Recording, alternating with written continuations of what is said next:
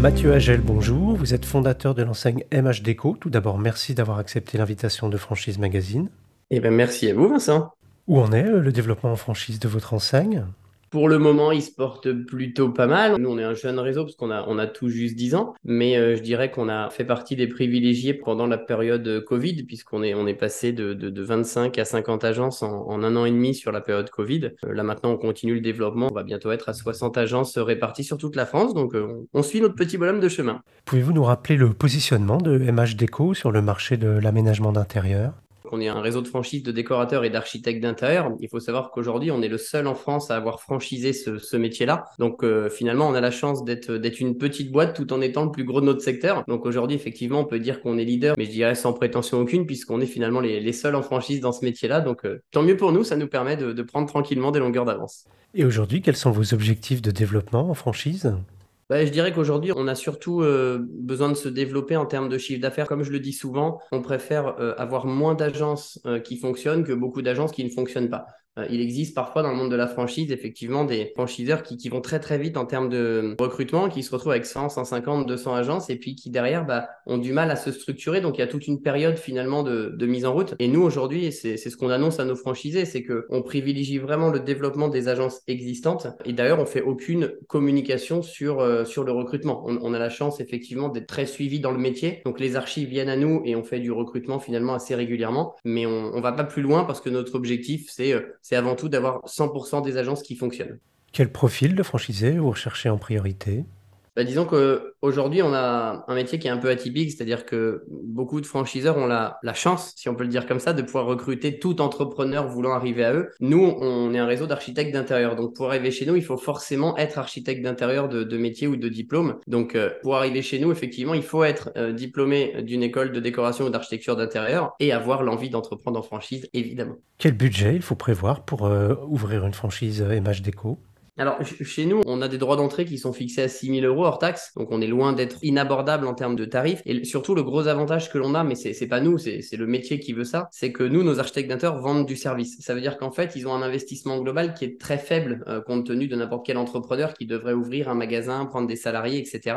Nous, aujourd'hui, on a des architectes d'intérieur qui travaillent de chez eux. Donc finalement, à part une assurance, des logiciels, un ordinateur et quelques frais d'entrepreneur, on va pas bien loin. Donc c'est vrai qu'aujourd'hui, on demande, nous, un investissement global à hauteur de 15 000 euros parce qu'au-delà des droits d'entrée, bah, comme tout entrepreneur, ils vont avoir des frais les premières années de communication, de mise en place. Mais voilà, on reste finalement un réseau très accessible en termes de finances. Quelle euh, catégorie de ville vous ciblez en priorité? Est-ce que vous avez un peu défini les zones qui conviennent pour euh, implanter une franchise MH Déco Ouais, aujourd'hui, on a, on a vraiment étudié toutes les zones de chalandise possibles sur le territoire français.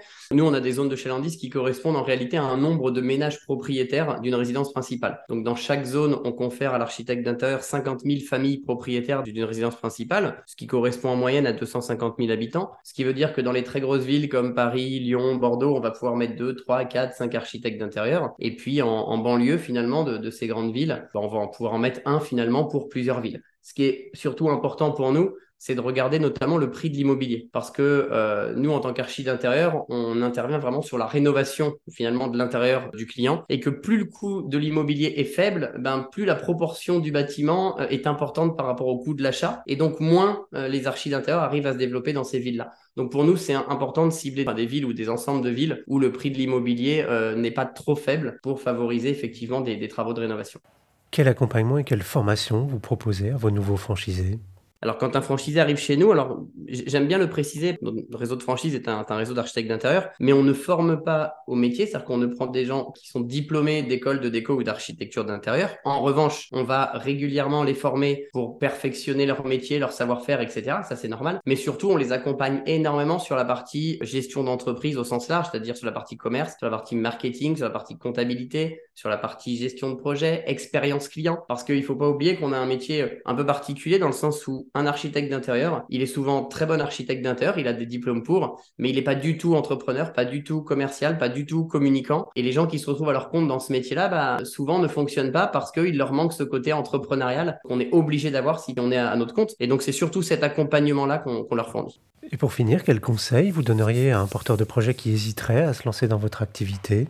Dirais que quelqu'un qui veut se lancer dans notre activité ou en tant qu'architecte d'intérieur, il suffit de regarder les chiffres. C'est-à-dire qu'aujourd'hui en France, et ce sont des chiffres vérifiés que je donne là, parce qu'on a fait une grande étude de marché il y a quelques semaines en plus, donc c'est tout récent, il y a 85% des architectes d'intérieur indépendants en France qui ne gagnent pas leur vie. Chez nous, 90% des architectes d'intérieur gagnent leur vie. Donc ça veut dire ce que ça veut dire.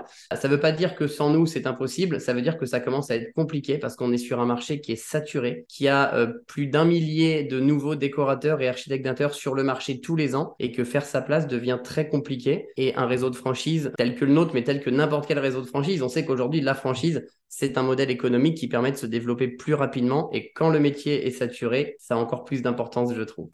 Mathieu Agel, je vous remercie. Je rappelle que vous êtes fondateur de l'enseigne MH Déco et que votre actualité est à retrouver notamment sur les sites Franchise Magazine et AC Franchise.